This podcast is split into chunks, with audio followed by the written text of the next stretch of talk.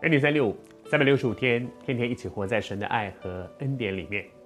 昨天跟你分享，约瑟被带到埃及去，从表面上来看，是一群哥哥们把他卖掉，卖给了那些以实玛利人。那些人，一群陌生人把他带到埃埃及去。但是从整个约瑟的人生，你会看见是谁把他带去的？是神。也许你也正在面对你生命当中，站在你生命里面一个往前走却不知道何去何从的路。有一段经文在以赛亚书里面，我非常非常喜欢，也是我生命里面常常经验的，就是主虽然以艰难给你当饼，困苦给你当水，是上帝让约瑟的人生遇到艰难困苦，因为只有遇到那些那个爸宝妈宝才会长大。而在这个过程里面，神却应许说，有声音对你说：“这是正路，你要行在其间。”他会带领你走一条对的路，而你在那条路上，你会一路经历什么呢？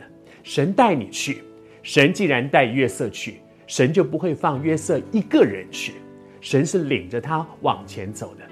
约瑟一路走来，在看起来很大的困境当中，他却经验一件事。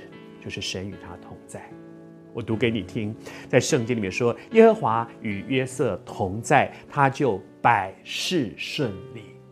谢谢主，不论你的环境有多么的艰难、艰难困苦，因为神透过艰难、透过困苦，会修剪我们的生命。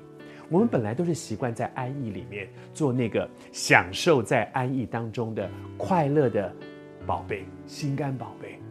但是，一个永远在温室里的花是没有办法经历风吹雨打的。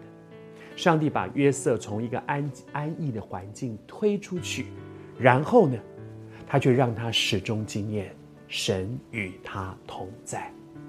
我求主今天也对你说，他把你从安逸的环境推出去，面对风雨，可是他应许你，你不是一个人的，他始终与你同在，有他在。你怕什么呢？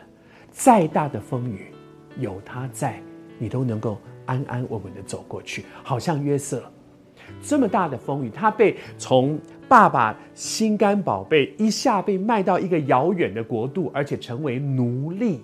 那个仆人其实是奴隶耶，成为奴隶，在那么困难的情况当中，他却能够经验一件事，叫做百事顺利，做什么都顺利。为什么？因为神同在，奉主的名祝福你。即便你现在觉得说，我怎么会走到这一步呢？